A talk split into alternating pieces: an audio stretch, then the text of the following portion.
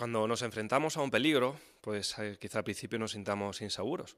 Tanto que es probable que incluso no recordemos todas las veces a las que Jehová ha estado de nuestra parte. Por desgracia son más comunes los, desastres naturales. ¿Hablará la Biblia acerca de cómo Jehová nos cuidaría en una situación como esa? Vamos a comprobarlo, por favor. Leamos eh, juntos el Salmo 46, 1 y 2. Y nuestro objetivo va a ser averiguar si Jehová nos cuidaría en una situación tan mala y tan crítica como un desastre natural. Salmo 46, 1 y 2 dice, Dios es nuestro refugio y nuestra fuerza, una ayuda siempre disponible en tiempos de angustia.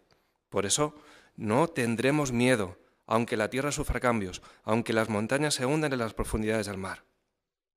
Qué expresión tan bonita, ¿verdad? Jehová es nuestro refugio. Mientras predicabais, en alguna ocasión os cayó un aguacero, seguro que sí, ¿verdad? Es muy probable que a lo mejor buscasteis pues, una parada de autobús, una parada de metro, un portal en el que uno pudiera buscar cobijo. Incluso si tenéis un paraguas pequeñito, os centrasteis en el medio, ¿verdad?, con la esperanza de que ninguna gota pudiera llegar a rozaros. Bueno, pues un precursor lo que hace en tiempos de angustia es, sin pensarlo, buscar su refugio en Jehová. Recuerda todas las veces en las que siempre ha estado de su parte y sabe que siempre le puede tener a su disposición, incluso una circunstancia tan triste como un desastre natural. Pero ¿podrá ayudarnos Jehová ante algo tan cruel, con algo tan común, por desgracia, en los últimos días? Bueno, fijaros lo que decía el Salmo, si lo tenéis ahí todavía. Aunque la tierra sufra cambios, aunque las montañas se hundan en las profundidades del mar, no tendremos miedo. Estamos convencidos de que Jehová, nuestro refugio, nos ayudará en cualquier situación, sea cual sea. Por desgracia, muchos hermanos en todo el mundo cada vez sufren más las consecuencias de los desastres naturales. Son más comunes los eh, tsunamis, los terremotos, las heladas, sequías. ¿Cómo te sientes tú cuando a lo mejor en JW escuchas la experiencia de alguno de estos hermanos?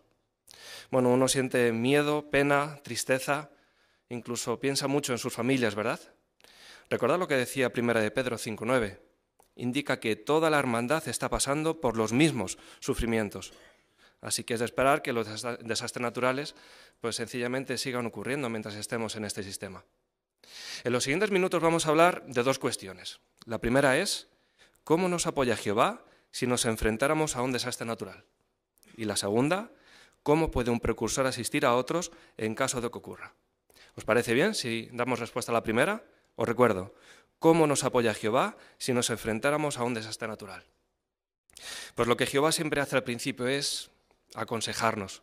Siempre lo hace. Y en este caso es para tomar medidas preventivas. El Proverbio 22.3 dice, el prudente ve el peligro y se esconde, pero los inexpertos siguen adelante y sufren las consecuencias. Quizás razonamos que en nuestra ciudad no va a haber un terremoto, mucho menos un tsunami. A lo mejor pensamos que es difícil que nos veamos en una situación como esta, pero claro, a lo mejor sí que puede haber un incendio, puede haber una inundación en nuestro barrio o incluso en nuestra vivienda. ¿Qué podemos hacer? Pues podemos hacer varias cosas. La primera, mentalizarnos, aceptar que un desastre natural podría llegar a ocurrir. No lo veamos como algo muy lejano o algo que, bueno, a mí me contaron, no, es que puede suceder, incluso en nuestro barrio.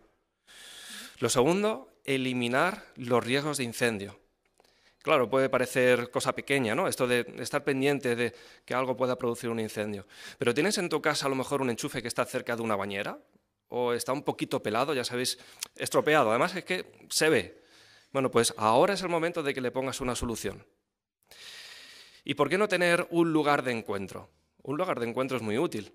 Si tu familia sabe que, por ejemplo, un colegio, un supermercado, pues es común en la zona, pues podéis hablarlo con antelación para que en caso de que ocurra un desastre, todos os podéis encontrar allí. Y algo que ha resultado ser realmente provechoso, estar preparados para ayudar a otras personas. Hay hermanos mayores cerca de tu hogar, a lo mejor enfermos o desvalidos que no se valen por sí mismos. Pues ten una lista mental en tu cabeza sabiendo que si ocurre un desastre, tanto tu familia como tú deberías ayudarles. Y por supuesto, ten suministros de emergencia. Ten en cuenta que la electricidad, el agua, y por favor no os alarméis, pero esto también podría llegar a ocurrir, tu teléfono podría llegar a dejar de funcionar. ¿Qué puedes hacer? Claro, cuando uno lo ve desde fuera, puede pensar que nunca le va a ocurrir a uno pero sé precavido. Ten alimento suficiente siempre en tu casa, agua potable. Y un elemento que a lo mejor en su día sí que le diste mucha importancia, pero que a lo mejor últimamente la mochila de emergencia. ¿Verdad que al principio la tenías todo perfecto, ¿verdad? Tenías tu documentación, un calzado resistente, linterna, una navaja multiusos, por supuesto una Biblia. Pero ¿cuánto hace que no la revisas? Bueno, pues ahora es el momento a lo mejor de echarle un vistazo. Es posible que los alimentos pues estén estropeados, a lo mejor la botella de agua pues necesite cambiarse. Es ahora el momento de que quizá con tu familia dediquéis una tarde a comprobar cómo está vuestra mochila de emergencia. Jehová sin duda quiere que estemos preparados y eso incluye que sepan cómo localizarnos. ¿Has cambiado de domicilio últimamente? ¿O a lo mejor has cambiado de teléfono? Bueno, ¿lo sabe tu secretario? Es muy importante, ¿sabes por qué? Porque si algún día te pasa algo malo, lo primero que querrá hacer es localizar a los hermanos de la congregación. Si estás bien, fenomenal, pero si te ocurrió algo, merecerá la pena que sepa cómo localizarte. Pero ¿qué puedes hacer si eres víctima de un desastre natural? Los testigos de Jehová tenemos dos herramientas fantásticas. La primera la conoces y seguro que ya la has experimentado. Es Filipenses 4, 6 y 7. Allí habla acerca de la paz de Dios, la edición revisada de la traducción del Nuevo Mundo dice que es una paz que el ser humano es que no puede explicarla, pero tú sí, ¿verdad? Sabes que en el pasado Jehová te ha ayudado de unas maneras que jamás nadie podrá llegar a comprender. ¿Te llegará a cuidar en caso de que sufras un desastre natural? Puedes estar plenamente convencido. Jehová te permitirá tener la frialdad mental en tu corazón para que sepas reaccionar ante cualquier situación. ¿Y cuál podrá ser la segunda herramienta que tiene un precursor? La congregación. Jehová quiere que estemos muy unidos, sobre todo en situaciones muy angustiosas, y quiere que nos comuniquemos entre nosotros si ocurre algo terrible como un desastre natural. Querrán saber si estamos bien, pero nosotros también querremos ayudar a otros.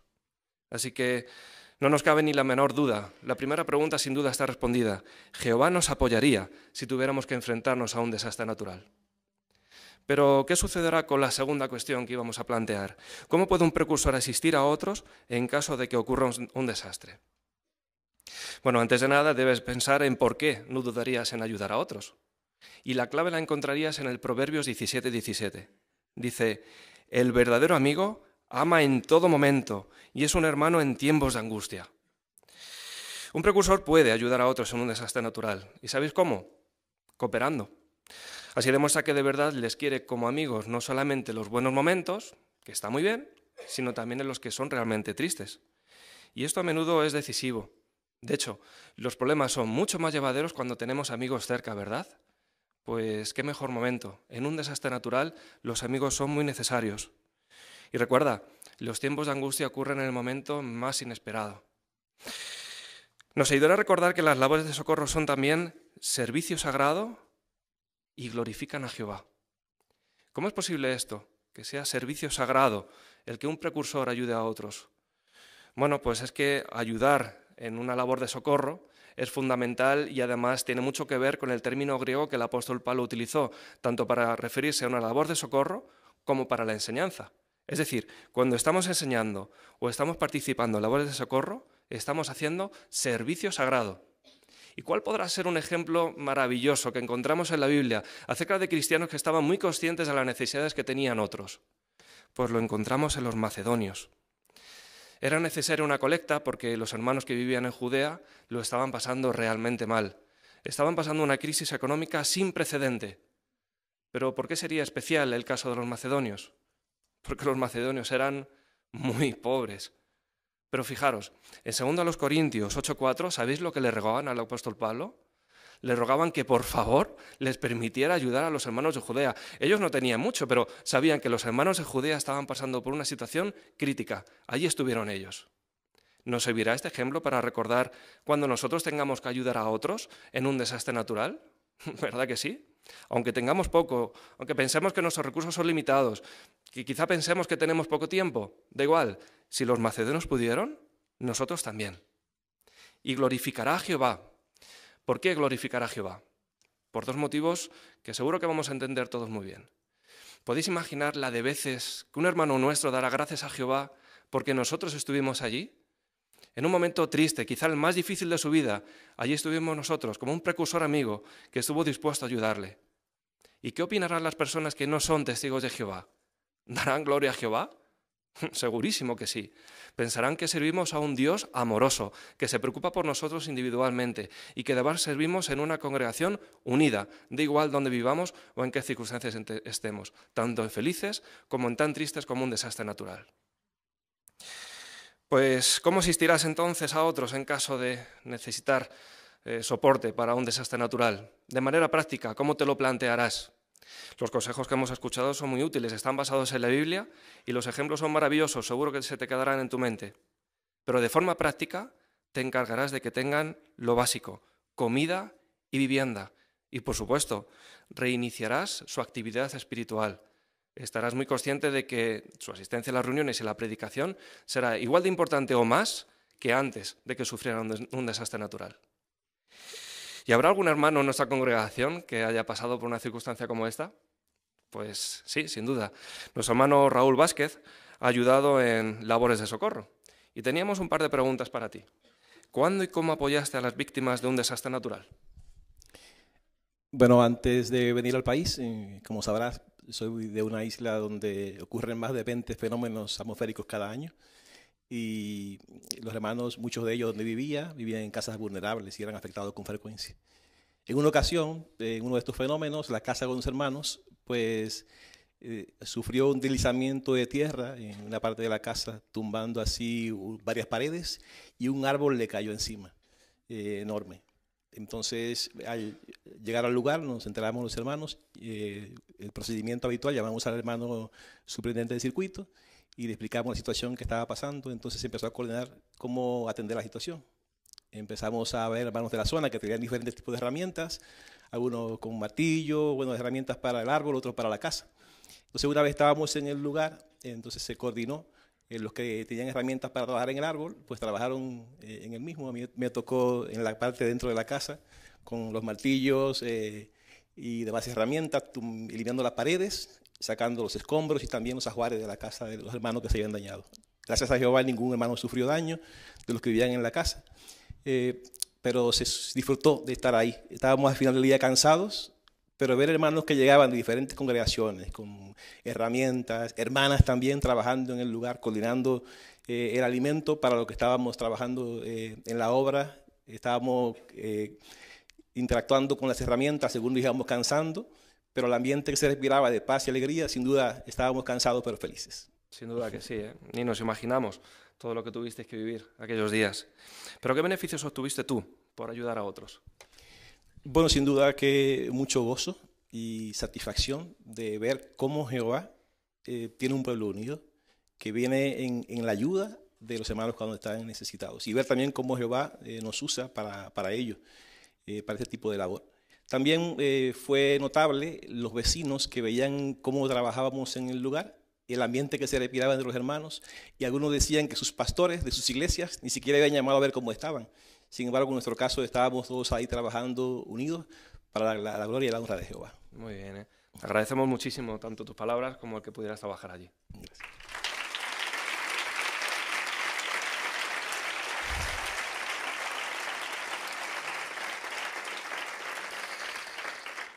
Pues agradecemos mucho, ¿verdad?, la función de hermanos como el de Raúl.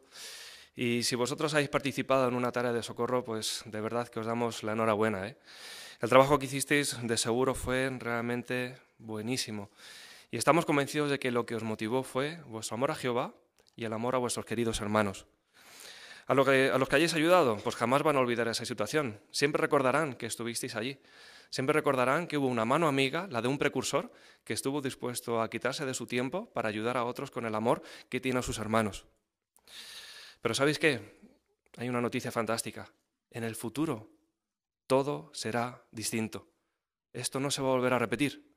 El Salmo 4.8 dice, me acostaré y dormiré en paz, porque solo tú, oh Jehová, haces que viva seguro. ¿Os imagináis poder dormir con la seguridad de que nada malo va a ocurrir? Jehová lo va a hacer posible. Jehová en el futuro va a permitir que ninguno tengamos ningún tipo de preocupación.